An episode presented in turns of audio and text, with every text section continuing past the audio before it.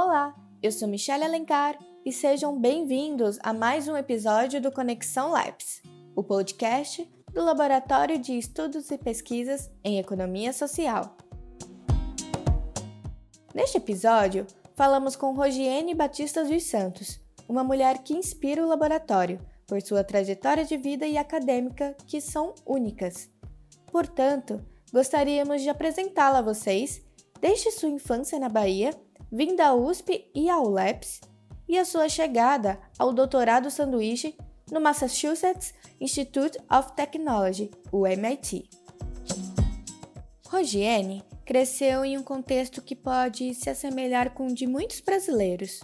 Sua mãe sergipana e pai baiano casaram jovens e se mudaram para Salvador na casa de sua avó paterna, morando junto a várias outras pessoas da família. Um contexto, segundo Rogiene, difícil, sem muito estudo e todos trabalhavam de forma braçal, feirantes na cidade. Nessa época, descobriram outro lado do pai de Rogiene, como o envolvimento com drogas e os casos de violência doméstica. Ao passar de alguns anos, nasceu Rogiene e seus irmãos. Portanto, seus pais decidiram morar em outro local, conhecido como Palafitas, esse tipo de construção ele é caracterizado por casas nas quais os pilares ou simples estacas de madeira são construídas sobre a água. Nesse local não tinha saneamento básico, um direito que lhe foi negado por muitos anos. Rogiene nunca quis acreditar, sempre questionava o porquê daquela realidade. Crescendo nesse contexto, morando ali na invasão. Só que eu não sei, né, é, assim, de onde tu tirava essas ideias. Só que eu, eu nunca aceitei, né? Porque, por exemplo, se eu via realidade, outras realidades na, na televisão, eu perguntava assim: qual que é a lei que rege quem vai nascer num contexto e quem vai nascer em outro contexto? Quem vai ter um pai amoroso, quem vai ter um pai violento? Quem vai ter comida, quem não vai ter comida? Eu me perguntava isso com cinco anos. E eu queria saber onde que tinha essa bendita resposta, né? Só que hoje eu entendo que não tem resposta, é meio que aleatoriedade, ou para quem é cristão que nem eu, né? É, entende que é a mão divina que rege todas as coisas, mas pela lógica né, da ciência, por exemplo, a gente não tem resposta quanto a isso. E eu fui crescendo e eu, eu sempre muito determinada, eu não gostava, é, por exemplo, já tem que mais de 20 anos que eu não tenho televisão em casa, eu não, eu não assisto televisão. Eu nunca, tipo assim, fui uma pessoa assim muito é, normal, né? Minha mãe fala assim que sempre foi muito difícil lidar com higiene, porque eu sempre questionava muito. Eu perguntava por que tem que ser assim? Quem que disse que tem que ser assim, né? E, enfim, é, eu fui crescendo nesse contexto de, de me questionar por que, que a gente estava naquela situação. aos sete anos, eu tive uma dificuldade muito grande, porque além da violência doméstica, além da falta de recursos, eu comecei a trabalhar muito cedo, né? Então, hoje eu tenho 35 anos, então eu já trabalho desde os 5, então são 30 anos trabalhando. Então, eu tinha que dividir o tempo de ir para a escola e trabalhar. Então, quando eu completei sete anos, tinha esse, Ainda tem hoje, mas as, as políticas são mais tranquilas, né? Mas antigamente, assim, se você tem sete anos você não sabe ler, você repete de ano. Então, a professora, né, seguindo o protocolo, ela chamou a minha mãe e falou assim: olha, é, eu estou muito preocupada com o Roginho, porque a Roginho é uma excelente aluna, ela não atrasa, ela senta na frente, ela presta atenção, pelo menos parece que ela está prestando atenção. Enfim, ela não conversa na sala, só que ela não aprende a ler e a gente não sabe como que vai resolver o problema da higiene. Então, o que a gente está sugerindo é que ela repita de ano, porque ela não consegue, ela não vai conseguir acompanhar os alunos, os colegas, né?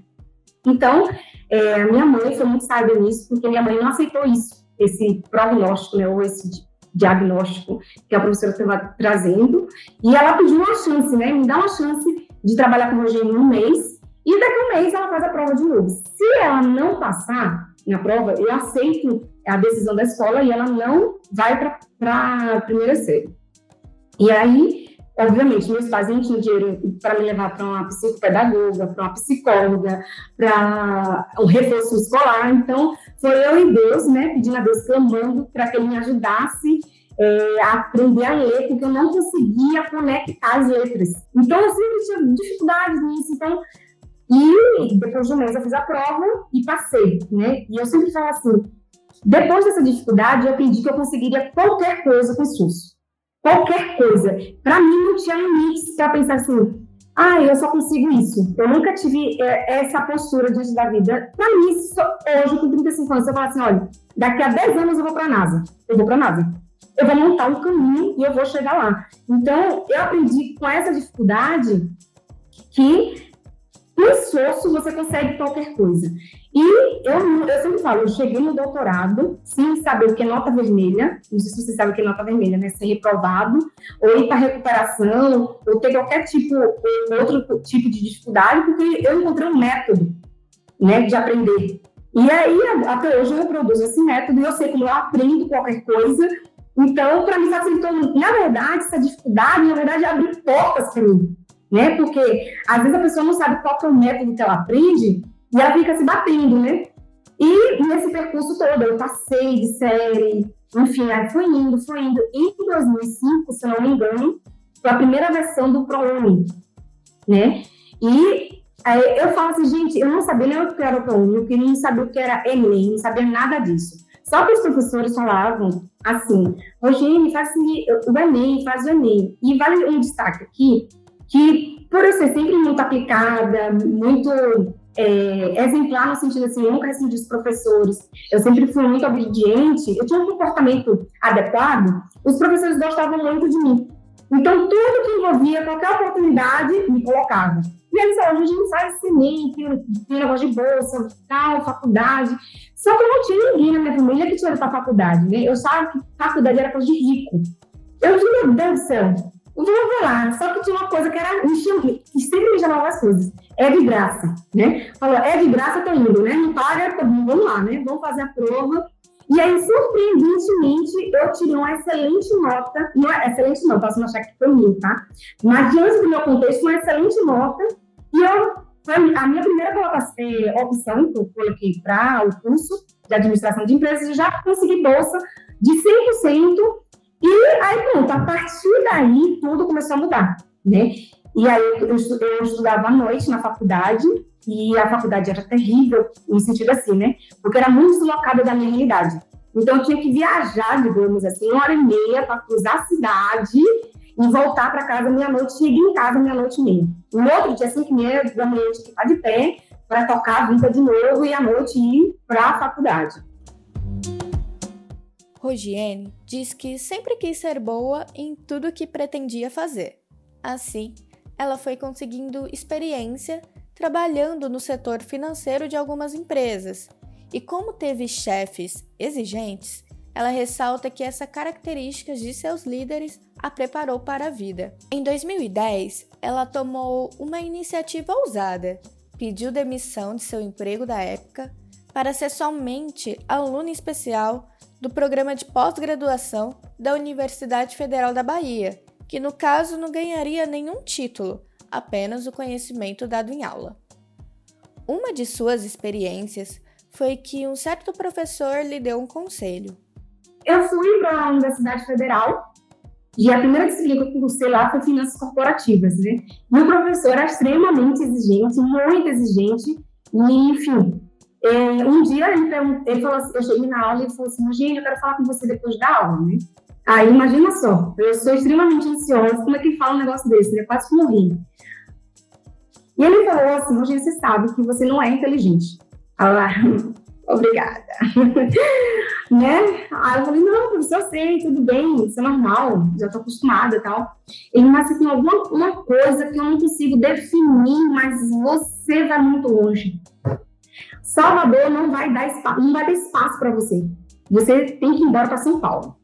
Só que, gente, um lugar mais lindo que eu fui na minha vida foi em Aracaju, 300 quilômetros de Salvador. Como que eu ia pensar em vir para São Paulo, né? Rogiene colocou esse conselho em mente e fez pesquisas sobre programas de pós-graduação no estado de São Paulo, até encontrar a Universidade de São Paulo. Era assim, era tipo a Harvard do Brasil, né? E eu pensei assim, nossa, vou lá. E na hora que eu fui digitar, eu cometi um erro de digitação, caí na USP de Ribeirão. Aí fiquei na minha cabeça por muito tempo que só existia a USP de Ribeirão. Aí eu olhou para o docente, vamos ver quem, quem é professor lá, né? Já que é para sair de Salvador, vamos ir para um lugar top. Olhei, aí eu vi o Asaf Neto, e é um grande pesquisador na área de finanças. Falei, é para lá que eu vou. Decidida, ela comentou com seu professor sobre a sua vontade de ir à USP. E a resposta do professor foi bem franca. Segundo Rogiene, ele disse: Rogiene, é assim, você não tem condições de competir para entrar na USP, né? Vai ser muito difícil, vai ser muito doloroso. E assim, eu sou muito animada. Não, vamos, vamos tocar, pá. Eu subestimei todas as barreiras. Eu, aliás, nem conseguia ver as barreiras. Eu só conseguia ver a USP, né? E, obviamente, foi extremamente doloroso, foi muito difícil. Eu lembro que eu perdi 15 quilos em dois anos, porque eu tinha que, eu trabalhava e eu tinha que estudar das duas e meia da manhã até seis e meia da manhã, para às sete horas sair para ir trabalhar, tal, tal, tá? Então, muita questão, eu tive que aprender raciocínio lógico, matemática, tudo junto para passar na USP, né? Então, eu passei dois anos tentando entrar na USP. Com todo esse esforço, chegou o dia que conseguiu sua vaga no mestrado na USP. E a sua primeira decisão foi pedir demissão de seu emprego da época. Essa vinda a Ribeirão Preto não foi nada fácil, pois ela tinha as disciplinas para estudar, cumprir seu objetivo pessoal de publicar um artigo em um periódico A1, que é o mais alto nível de revistas científicas, e morava na moradia estudantil da universidade com mais 20 pessoas. Portanto, para não perder o foco, Rogiene passava o dia todo nas salas de estudos da faculdade. Lá em 2014, em seu mestrado, Rogiene ouvia comentários que no corpo docente da FEA tinha um professor que passou pela Universidade de Chicago, uma das melhores no campo econômico. E esse professor era nada menos que o Daniel Domingues dos Santos, um dos fundadores do LEPS. Ela diz que ensaiou bastante para conversar com Daniel, porém, ela teve a oportunidade de conhecê-lo de forma bem inesperada. Eu estava na sala de estudos a 47, que é no subterrâneo, e do lado da sala tinha um lugar que imprimia as impressões, né? O Daniel estava lá, na paz dele, imprimindo as palmas dele, tudo paz, né? Eu saio da sala de baforita e me esbarro nele. Quando eu olho para ele, eu vejo, meu Deus, é Daniel. Eu digo, me desculpa, perdão, não sei o que, tal. Pronto. Ali foi o início de um grande carinho, um grande admira uma grande admiração mútua Nesse mesmo dia, o Daniel convidou a Rogiene a conhecer o LAPS. Ela foi e adorou a atmosfera do laboratório. Tempos depois, ela percebeu que logo ficaria sem auxílio financeiro da faculdade para se manter, e a partir disso, ela lembrou do LAPS. E uma amiga a ajudou a ter uma reunião no laboratório e conversar com Daniel novamente. Logo, Daniel teve a ideia de alocar Rogiene no administrativo do laboratório, trabalhando diretamente com ele e o professor Luiz Guilherme Escosa Fave, também fundador e coordenador do LEPS. Só que ela entrou em um antigo impasse. Como trabalhava no laboratório, estava terminando o mestrado e almejava o doutorado, ficava difícil conciliar tudo. Portanto, ela decidiu seguir no doutorado e deixar seu cargo no LAPS. Como ela admirava e se inspirava muito na carreira acadêmica do Daniel, Rogiene quis também ter seu doutorado vinculado a uma grande instituição, o MIT. E eu sempre me inspirei muito no Daniel, né? Porque ele tinha ido para Chicago. Eu falava assim, gente, se o Daniel for para Chicago, eu vou para o MIT, né? Por mais que as coisas sejam difíceis, por mais que a bolsa não saia, eu sei que uma hora eu vou, vou para o MIT, né? E ele sempre me incentivava muito é, a sonhar alto, né? Tanto ele quanto o Luiz, né? E aí, então, detalhe, quando eu vim para o de Ribeirão, eu já sabia Já, é, é, eu não tinha dúvida, então eu já sabia no meu coração que eu, eu ia para o MIT ou Harvard. Eu só não sabia para qual que eu ia. Então, na primeira na aula é, magna do, do mestrado, veio um professor do MIT. Gente, o auditório da festa estava assim lotado, gente sentada nos corredores. E eu lá, ele quase perto dele, né? Assim, umas três fileiras perto dele ali. E eu vim tudo, só vim tudo tal. E eu lembro que ele falou assim: é, temos cinco minutos, eu posso responder uma pergunta. é a minha pergunta, né? E eu levantei com tudo, né, para falar, só que não tinha pergunta, né? E eu fiquei, meu Deus, agora o que eu vou perguntar? Eu inventei, gente, uma pergunta no meio, né? E eu falei para ele, ele falou assim: qual é o seu nome? Eu falei, ai meu Deus, Rogine. Em vez de eu falei, grava esse nome. Grava esse nome, você vai muito ainda esse dia, Rogine, né? Aí ele assim, good question. Aí eu entendi, falou, nossa, boa pergunta, né? Aí eu, meu Deus do céu, gostei. Aí eu falei assim, vou mandar e-mail para ele. Eu mandei, e aí começou toda uma relação. Aí participou da minha banca de qualificação do mestrado, banca de defesa do mestrado, banca de qualificação do doutorado, banca de defesa do doutorado, né? E nesse interim, né, aí, assim, a gente se conheceu em 2014, em 2016 ele me chamou para fazer um sanduíche no MIT. E falei, meu Deus do céu. Eu falei assim, até eu lembro que eu escrevi esse professor, onde é que eu assino? Eu levo família, amigos, eu vou não quero saber, não sei nem como comer lá, eu vou, eu vou, vou agora, né? Só que a vida não é assim. Uma coisa que eu aprendi muito nesse processo para MIT, as melhores coisas levam tempo. A gente tem que ter perseverança. Não é o mais inteligente, não é quem teve mais oportunidades, porque se fosse assim, é, eu, até onde eu sei, eu fui a primeira aluna, tanto da FEA São Paulo quanto da FEA Ribeirão, aí para o para a escola da Sloan, que é extremamente competitiva para se conseguir vaga para ir. Se fosse assim, eu nem teria autoestima de tentar, né? E então a gente foi, aí eu comecei a pesquisar bolsas e aí vi a, a, dificuldade no inglês. Enfim, a gente foi indo, foi indo até que em 2018 eu fui para o doutorado de sanduíche no MIT e eu falo que eu nunca me senti pertencente a um lugar como eu me senti no MIT, né?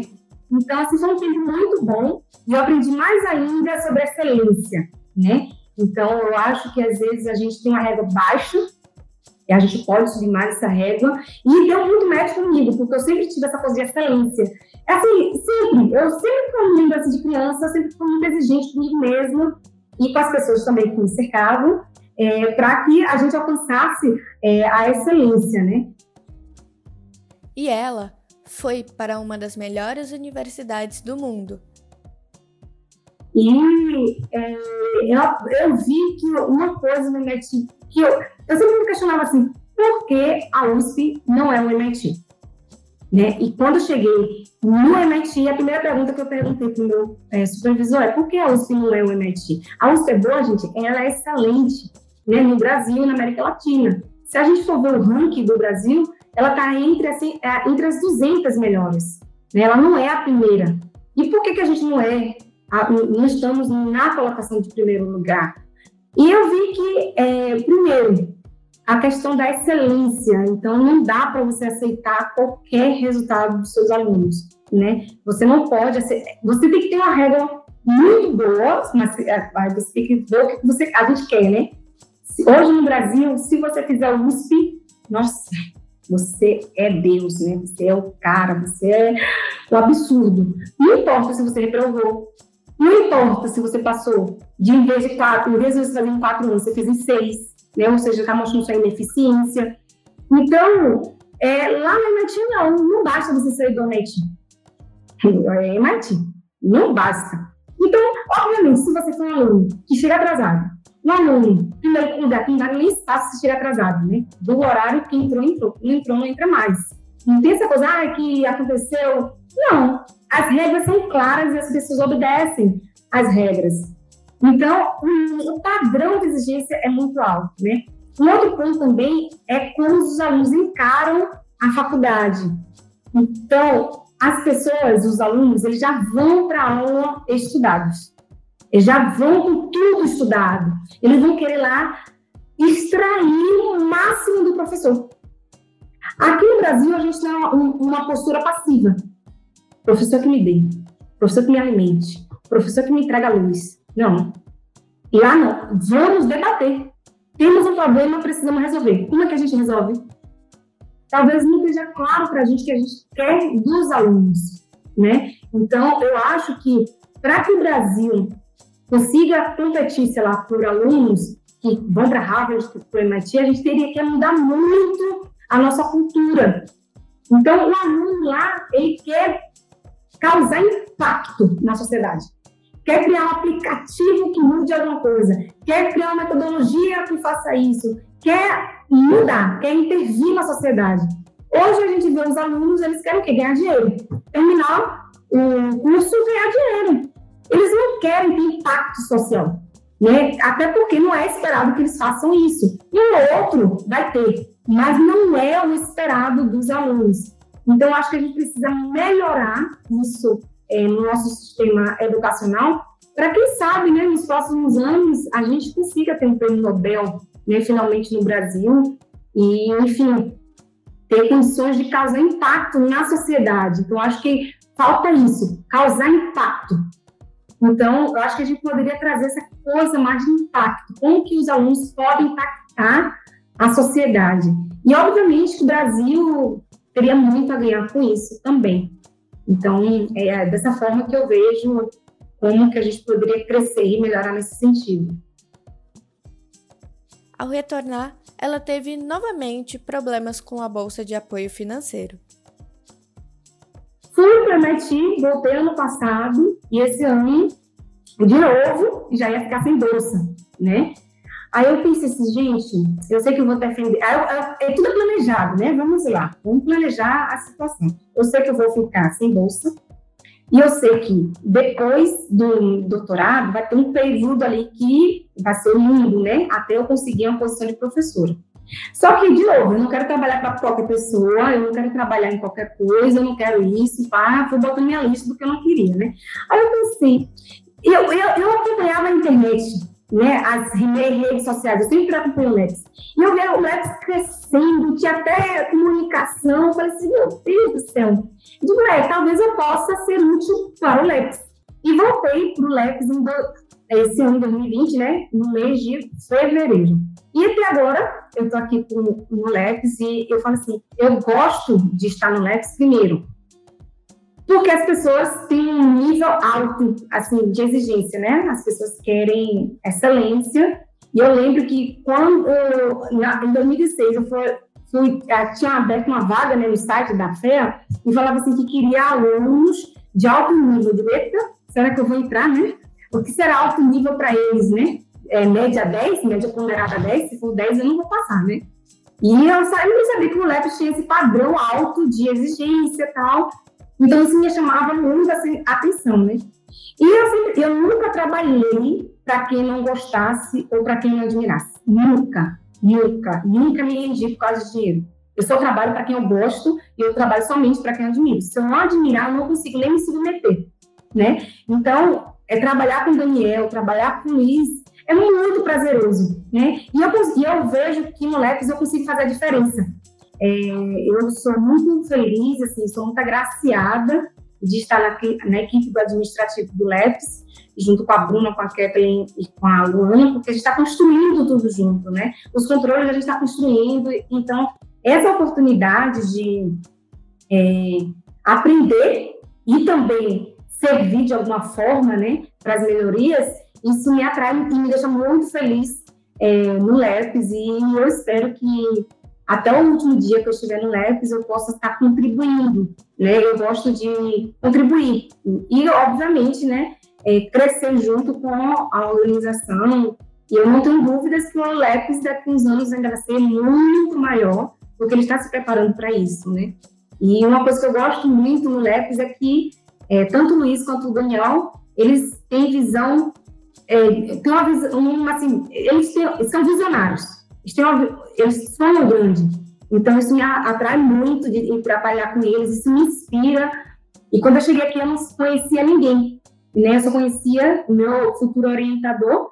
E eu cheguei aqui só com uma mãe, né? em Ribeirão Preto, e hoje tenho uma família, uma família chamada Leves, que são pessoas que eu sei que eu posso sempre contar e isso me deixa assim segura é, em estar aqui em Ribeirão Preto. Bom, para finalizar, perguntamos a Rogiene qual é o papel que o LEPS poderia ter num futuro próximo. Hoje eu consigo ver o LEPS daqui a cinco anos, né? Ele vai estar, é, vai ter mais base, é, mais base no sentido de vai ter mais e eu vejo também que o, o LEPS ele vai expandir muito mais, não somente no Nordeste, Norte e Nordeste, né? Eu vejo que no futuro, acho que pode ter alguma coisa também no Sul, vai ter espaço para crescer, para a gente crescer também é, nessas outras regiões. Então, eu vejo é como se fosse o, o expandindo, é assim, territorialmente. Né? Então, e, e, obviamente, como consequência, vai aumentar a influência dele. Um pouco mais de longo prazo, eu vejo o LEPS assim, mais diretamente, ele já, já tem esse papel, né?